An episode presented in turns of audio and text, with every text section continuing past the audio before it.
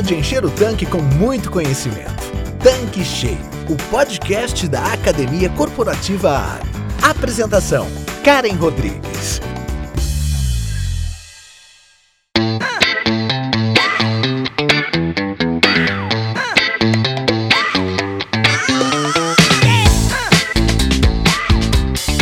Olá, seja bem-vindo, seja bem-vinda aqui no nosso canal Tanque Cheio.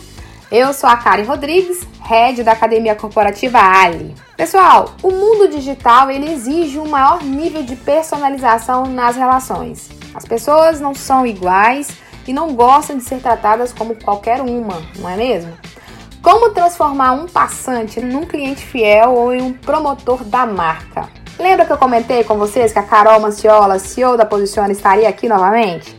Pois bem, para quem ainda está chegando agora, volta no episódio anterior e maratona essa jornada que preparamos para vocês com ela. E o nosso tema de hoje é entender, atender, vender e encantar, detalhes que fazem a diferença e geram valor para o cliente. Então, bora começar o nosso episódio. Carol, muito obrigada por sua participação aqui mais uma vez. Show de bola, Karen. Muito bom estar aqui com vocês de novo. Lá no primeiro episódio, eu dei um exemplo de painho, né? Eu falei que o painho me fez trabalhar muito cedo. E aqui nesse segundo episódio, eu vou começar falando de manhã.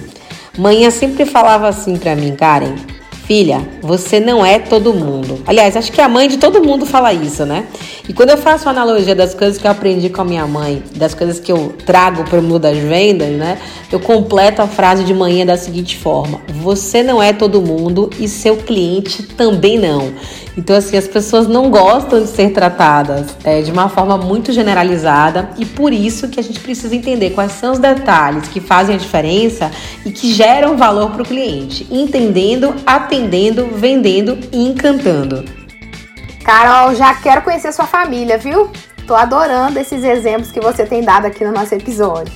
E agora, voltando aqui no nosso tema central, é, um dos desafios das empresas hoje é aproveitar melhor o potencial dos clientes, né? Vendendo mais produtos ou serviços para um cliente que muitas vezes só parou para abastecer. Como fazer isso sem se tornar inconveniente? Excelente pergunta, Karen. Daqui a pouco vocês vão ouvir histórias também dos meus filhos, do marido, do ex-marido. Eu sempre gosto de ir trazendo isso para humanizar aqui esse nosso podcast. Mas respondendo a sua pergunta, com todas as mudanças no mundo, né, conforme a gente falou inclusive lá no primeiro episódio, a gente tem um consumidor diferente. E esse consumidor diferente, ele tem uma percepção de valor muito diferente. Então, muitas vezes eu tô ali no meu caminho, indo para algum lugar, olhei para o tanque, preciso abastecer o carro, paro no posto. Nesse caso, eu só penso no combustível, encosto, né? Falo completa, né? Dou a chave do carro falo completa, e é isso que eu espero e acabou. E aí você tem lá o vendedor de pista muitas vezes né, com aquele desafio de vender uma coisa extra, de chamar, de convidar o cliente para ir lá para a loja de conveniência, de dar uma verificada no óleo, para oferecer uma troca de óleo, mas o cliente já chegou dizendo que quer, pediu aquele negócio lá e começou a mexer no celular, né? Que eu acho que é uma prática bem comum. O grande lance aí é você tentar encontrar uma oportunidade para fazer um processo de evolução com este cliente. Porque muitas vezes o cliente chega com uma necessidade específica. Mas você, como um especialista, né, alguém que entende dos desafios de alguém que para para abastecer o carro, de alguém que usa né, o carro, a moto, enfim, para se locomover, é, precisa fazer um processo de evolução. E aí eu vou contar mais uma história para vocês que deixa bem claro isso. Eu, quando fui fazer a minha primeira viagem internacional, né, fui para Paris em 2009, né, comprei um pacote de viagens daquele que você paga em 10 vezes sem juros, sabe, para conhecer Paris total em 5 dias. Estava muito ansiosa e precisava muito comprar um cartão de memória extra para minha câmera fotográfica. Então, para quem não sabe que é uma câmera fotográfica, é algo que a gente utilizava antes de usar o celular para tirar foto, né? E que na minha época já era digital. Então, você colocava lá aquele chip, aquele cartão de memória, tirava as fotos, depois baixava aquele chip no computador, mandava por e-mail, né, para um lugar para poder fazer a impressão das fotos. Eu tinha um cartão de memória de 8 gigabytes. Falei, cara, isso não vai ser suficiente. Eu tô indo para Paris e decidi dar um rolê aqui numa rua muito famosa aqui em São Paulo, chamada 25 March Avenue, né, que é a famosa 25 de março, para poder comprar um outro cartão de memória. Então eu sabia o que queria. Eu era aquela cliente que entrou no posto de combustível e falei: completo tanque com gasolina comum. Então eu chegava nas lojinhas e perguntava: "Você tem cartão de memória da marca XPTO com 8 GB?" E eu ouvia de todas as pessoas: "Tenho sim e custa 35 reais." Para quem já frequentou a 25 de março, sabe que quanto mais para dentro da galeria você vai, né, mais você tende a encontrar um preço camarada. Então eu fui entrando nessa expectativa. Quando eu cheguei lá no fundo, entrei numa loja e perguntei: você tem, você tem cartão de memória da câmera XPTO com 8 GB? E a pessoa respondeu: sim, eu tenho. Eu perguntei quanto custa. Ele respondeu 35. E aí ele voltou com uma outra pergunta: mas por que 8 GB? E na hora eu pensei, né? O que, que essa pessoa tá me fazendo essa pergunta, né? Quer entrar na minha viagem? Ele falou: não desculpe a pergunta, mas é que dependendo do tipo de foto que você vai tirar, 8 GB não sejam suficientes. Gente, de verdade, eu nem sabia que existiam tipos de fotos diferentes. Eu só queria um cartão de memória extra para não ter que ficar baixando foto, apagando foto, enfim. E ele falou: você pretende imprimir as fotos? Você vai tirar foto em alta resolução? Aí eu pensei, Paris, vou querer imprimir uma foto minha enorme, tamanho natural na Torre Eiffel. E já falei, claro, vou querer imprimir sim. Ele falou, então, porque dependendo da qualidade da foto, 8 GB pode ser pouco. E aí eu me abri pro cara né? Eu vi que ele tinha alguma informação que eu desconhecia. Eu falei, ah, então, né? Tô indo para Paris, né? Que quando você vai para Paris, você quer contar para todo mundo, né? Tô indo para Paris, vou passar cinco dias. Ele falou, olha, Paris, cinco dias, Paris total, muitos pontos turísticos. Pode ser que oito que você tem com oito que você vai comprar não seja suficiente. Você tá levando o computador para descarregar as fotos? E eu falei, não, moço, eu tô querendo comprar inclusive outro cartão de memória exatamente por isso. E aí ele falou, então, Carol, né? Porque nessa altura ele já sabia meu nome, né? Todo o resto. Sabia que eu tava indo em lua de mel e aquela conversa toda.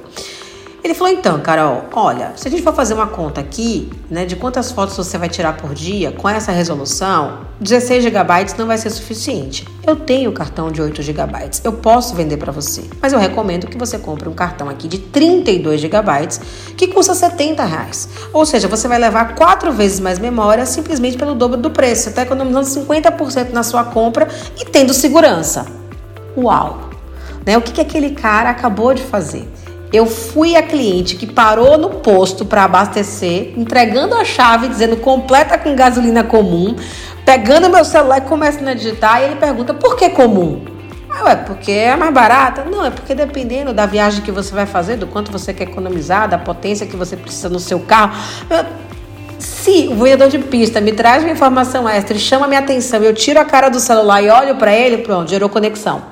Então, quando a gente pensa nessa nessa perspectiva de valor, de aproveitar o potencial dos clientes, primeiro é reconhecer que sempre existe potencial.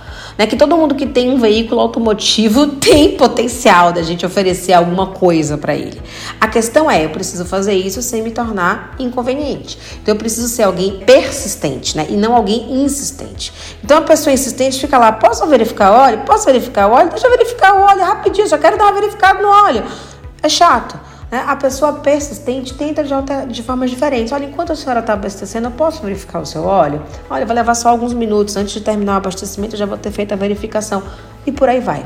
Então você busca alternativas, atuando de uma forma que a gente chama de consultiva. Ou seja, eu amplio o meu diálogo para entender os desafios que aquele cliente tem e aí sim compreender qual que é o seu potencial para poder oferecer coisas diferentes. Agora, né? A inconveniência existe quando a gente consegue perceber que não vai ter jogo e a gente continua ali tentando forçar a barra. Então é importante a gente fazer o nosso melhor, se colocar a serviço do nosso cliente, mas lembrar sempre que não dá para ganhar todas.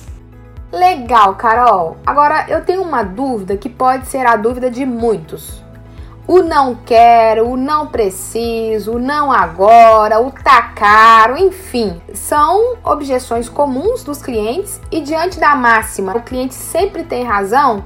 Muitas vezes o time se retrai aí no oferecimento de algum item a mais. Essa premissa, ela faz sentido? Afinal, o cliente realmente tem sempre razão? Karen, eu adoro essa pergunta. Isso é uma polêmica. Quando eu faço palestra, treinamento, eu sempre paro e faço essa pergunta. O cliente sempre tem razão? Então, você que está ouvindo a gente aí, o cliente sempre tem razão?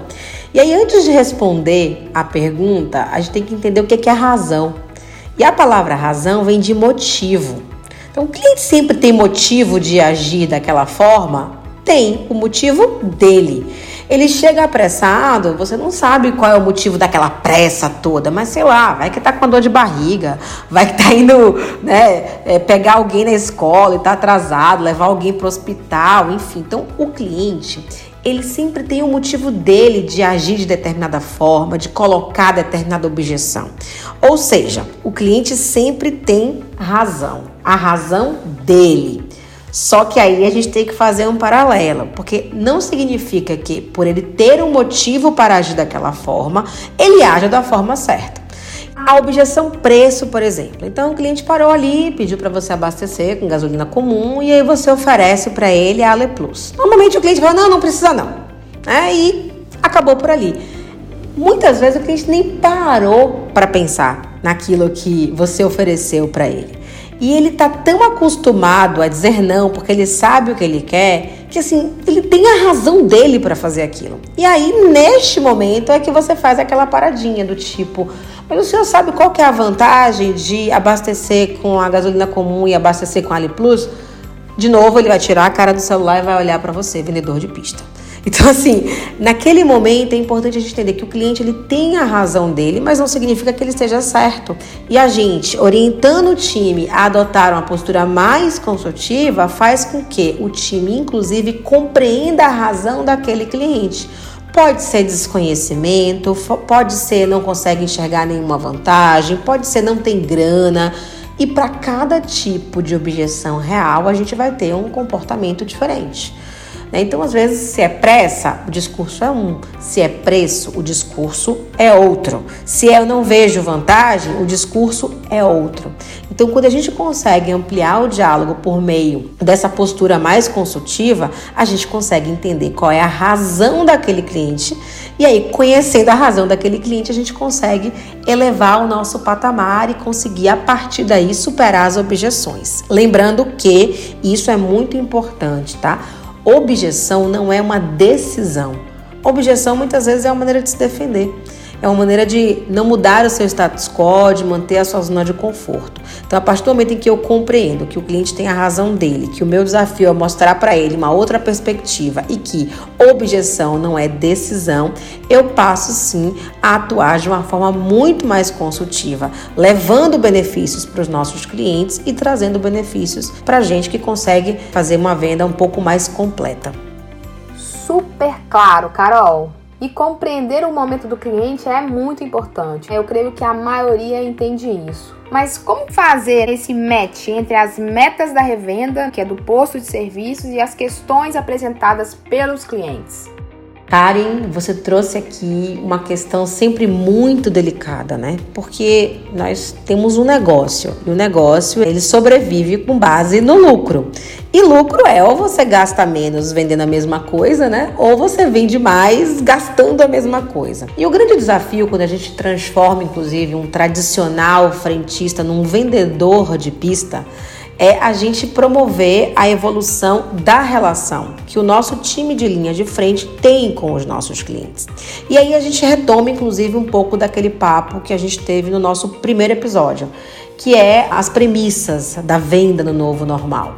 Então, quando a gente fala em conexão, né, que vender é uma conexão, eu só consigo conectar se eu faço da match. Então, assim, eu tenho que olhar para um problema, eu tenho que olhar para um desafio, eu tenho que olhar para um sonho, eu tenho que conhecer muito bem o meu portfólio, ou seja, as oportunidades que eu tenho de oferecimento para resolver aquele problema e juntar essas duas coisas. Então, o grande lance aqui é, claro que você tem que ser orientado com base nas suas metas, porque as metas elas são construídas com base numa estratégia. E a gente vai ter depois um episódio só para discutir mais profundamente esse tema. Mas eu tenho que ter aquele portfólio de meta de produtos e aquela orientação pela meta, mas eu tenho que olhar o quanto aquilo se conecta ao cliente. Vou dar um exemplo. Quando você vai numa loja de sapato, por exemplo, hashtag quem nunca entrou numa loja de sapato, comprou um sapato e recebeu do vendedor aquela pergunta no final, né? Aí uma meia. Aí você fala, mas meia, o sapato nem combina com meia, meia não tem nada a ver com isso. E um cinto, pô, mas cinto com sapato combinando tá fora de moda. Ele oferece tão focado na sua meta de aumentar o número de peças por atendimento, que ele se esquece de olhar o que, que faz sentido para aquele cliente naquele momento. Então, o grande lance do, do time que está na linha de frente é isso. Então, por exemplo, você vai numa loja de conveniência. Claro que você tem aqueles produtos que ficam ali no checkout, que ficam ali no caixa, que eles já estimulam visualmente o cliente a, a comprar uma coisinha a mais. Aliás, eu faço supermercado dentro de loja de conveniência, gente. É um negócio incrível isso. Porque é muito prático. Quando eu penso, ah, tem que parar no supermercado, dar aquele rolê inteiro para comprar alguns itens, eu acabo sempre parando num posto de serviço. Então, o grande lance é como é que eu posso oferecer algo para poder cumprir a minha meta sem perder de vista o foco do meu cliente. Então, assim, foque na sua meta, ela é importante, mas olhe também para o seu cliente, para que dentro das suas opções você ofereça algo que faça muito mais sentido para ele. Então, é como na loja de sapato. Puxa, se eu observo que é um sapato que usa com meia, eu vou oferecer uma meia. Se eu observo que o cliente é um cliente que gosta de combinar cinto com sapato, eu vou oferecer um cinto. Se eu percebo que a cliente durante a conversa falou das bolsas, eu vou oferecer uma bolsa. Ou seja, eu não preciso oferecer sempre a meia, se eu tenho opções. Então, quando a gente vai para o nosso contexto, é a mesma história. Eu tenho que olhar para as minhas metas, mas eu tenho que olhar para aquilo que vai fazer a diferença para aquele cliente naquele momento. E isso só é possível quando eu consigo ampliar o meu diálogo e conhecer um pouco mais dos desafios daquele cliente. Excelente, Carol! E aí, revendedor, ouviu essa super dica? Pois bem, anotem tudo. Carol, me tira uma dúvida. Existe um processo que apoia os times que se relacionam com o cliente quando o desafio é encantar? Karen, você usou a palavra certa: processo. Né? Eu brinquei lá no nosso primeiro episódio que vender não é simplesmente um dom, né? é uma profissão, é uma técnica e existe sim uma ciência das vendas. Então, quando a gente pensa, puxa, eu preciso entender as necessidades do meu cliente, eu preciso atender às necessidades desse cliente, aí sim eu vou vender algo que é é, eu sempre falo que atender é uma coisa e vender é outra coisa. Então, eu atendo quando eu entrego o que o cliente quer e eu vendo quando eu percebo que o cliente precisa e trago esse algo a mais. E quando eu faço isso, normalmente eu encanto. Então, para que a gente consiga entender, atender, vender e encantar, o processo de vendas ele precisa ser implementado. E que processo é esse? Ele serve para você vender um carro, para você vender combustível, para você vender uma troca de óleo, para você vender algo a mais dentro da lojinha de conveniência e por aí vai. E são sete etapas né, que existem nesse processo. Então eu preciso ser uma pessoa muito preparada. Então é importante, inclusive, que os donos, os empresários olhem para esse lugar. O quanto os times estão preparados, né? O quanto eles conhecem dos produtos que vendem, o quanto eles conhecem das tendências de mercado, o quanto eles conhecem do perfil dos clientes que frequentam os nossos postos.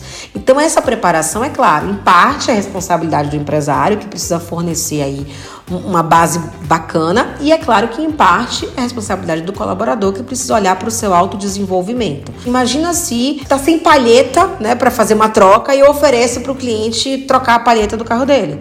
Né? Vai ser um furo. Então estar preparado é saber o que tem no estoque, é saber diferencial de produto, é saber o preço das coisas e por aí vai. E esse é o primeiro passo do nosso processo.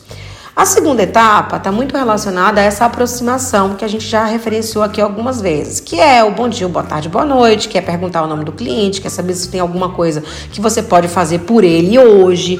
Então é criar o que a gente chama de rapport, né? Que é aquela sintonia fina onde você entra no ritmo do cliente, onde você consegue fazer aquela conexão. Às vezes é uma brincadeira que você faz com o filho que está no lado de trás, né? sempre falo que eu tenho que falar de filhos, porque como eu tenho dois, né? Então, aquela história, olhar para os meus filhos elogiar os meus filhos é sempre uma maneira de chamar a minha atenção. Então, é uma brincadeira que você faz, né? É um bom dia diferente que você entrega, isso gera essa, essa aproximação. O terceiro passo é me aproximei, consegui a atenção do cliente, ele tirou a cara do celular e olhou para mim.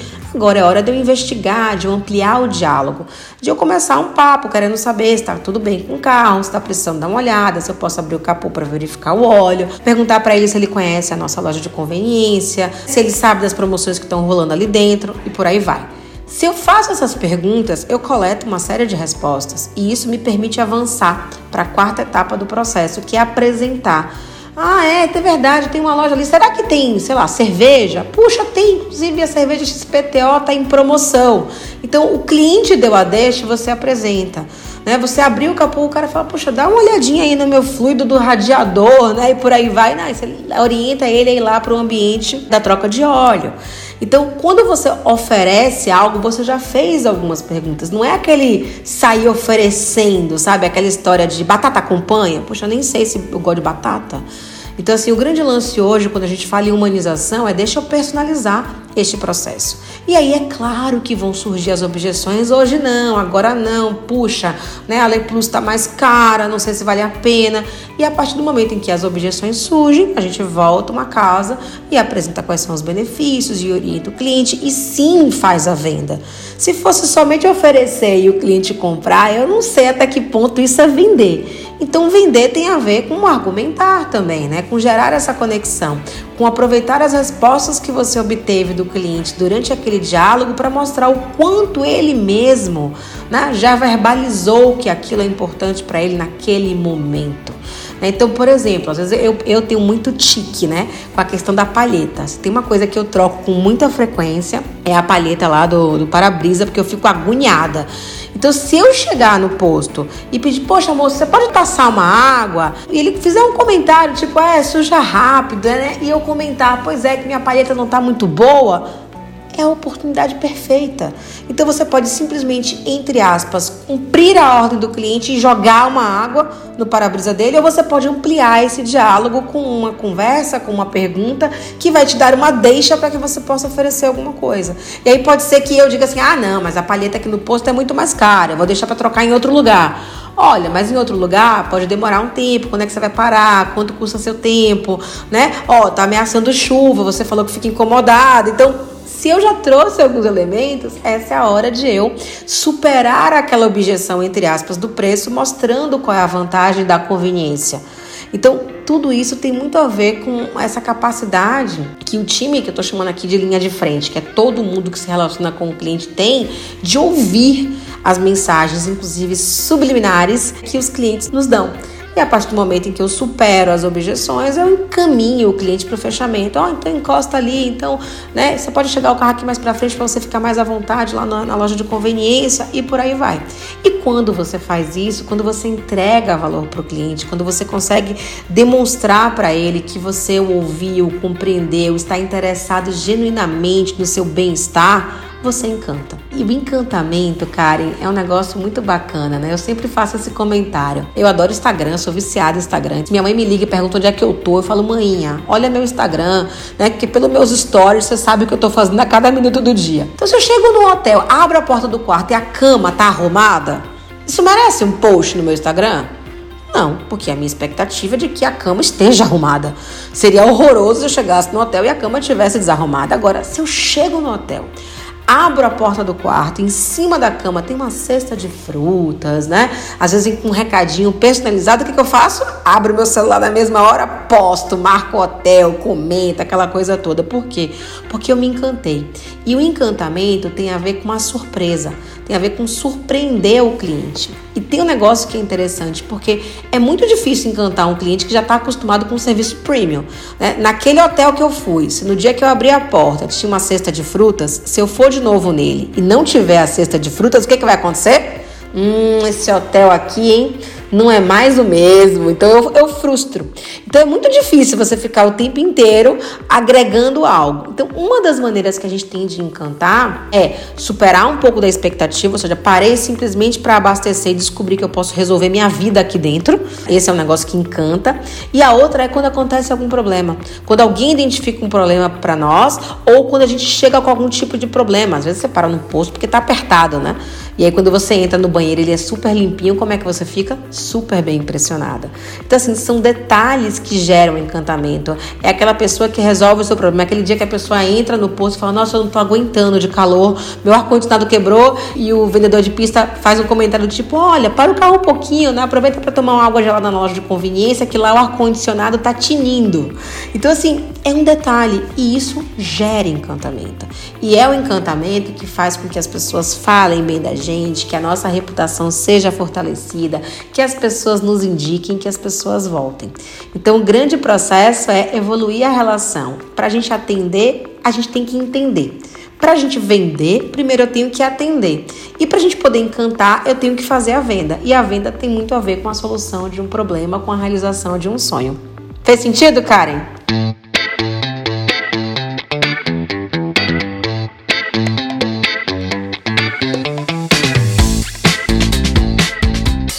Faz total sentido e conecta demais com os nossos quatro passos de atendimento da Ali, que a grande maioria já conhece, que é o café, que é o conectar, atender, fazer e estender que faz parte do nosso plano de treinamento aqui da Academia Corporativa. É uma pena, mas estamos finalizando a segunda parte dessa jornada em vendas, né? Já falamos sobre o novo normal em vendas, hoje sobre entender, atender, vender e encantar e estamos preparando aí mais dois conteúdos aí nas duas próximas semanas, que eu tenho certeza que vai ser muito legal.